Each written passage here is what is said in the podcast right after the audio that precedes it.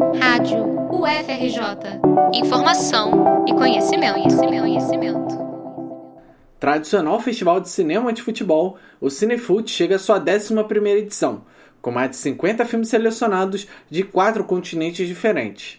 O evento começa no próximo dia 20 e desta vez será totalmente gratuito e online, formato inédito para o festival. Serão duas mostras competitivas, uma de curta-metragens e outra de longa-metragens, além das mostras Dente de Leite e Geraldinos e Arquibaldos. O festival vai até o dia 27, data em que ocorre a sessão de encerramento e a premiação do evento. Além dos desafios de se fazer um festival de cinema no Brasil, envolvendo complicações em recursos financeiros e logística, o Cinefute deste ano terá novas demandas online, por conta do isolamento social causado pela pandemia da Covid-19. Entre as mudanças está o planejamento de exibição em plataformas de streaming. Todos os filmes do festival abordam o futebol e as suas várias faces na sociedade. Tem filmes sobre a Taça Libertadores, como curta Aqui é Flamengo. Há também filmes sobre o cinquentenário do título do Brasil em 1970, como o longa 50 anos do Tri, e até mesmo sobre duas crianças palestinas em busca de uma figurinha de um ídolo argentino na Copa de 1990, como o longa As Pernas de Maradona. Lobo Mauro, cineasta e um dos produtores do Cinefute 2020, explica que festivais de cinema sofrem preconceito dos amantes da sétima arte, mas que o futebol vai muito além das quatro linhas. Existe também um preconceito na área de cinema com filmes de futebol.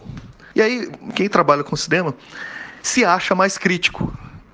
Aí você chega com um filme de futebol, um filme de futebol, alienado, filme, não, não gosto de futebol, e, e, e, e nem olha o filme e aí o filme não é selecionado e não passa. A importância do futebol, primeiro é, olha, existem filmes de futebol que não são apenas dessa estética monolítica de ah, ver um jogo, aí a torcida na arquibancada. Futebol tem machismo, transfobia, racismo.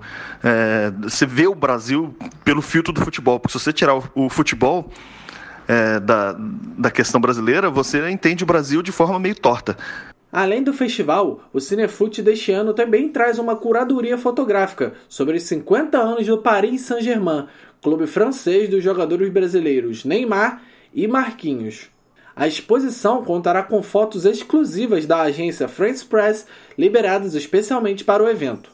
A Escola de Comunicação da UFRJ é parceira do Cinefute e este ano está colaborando na produção do festival e na curadoria em comemoração aos 50 anos do PSG. Lucas Matias, aluno de graduação em jornalismo na UFRJ, conta como está sendo a experiência de participar de um evento como esse.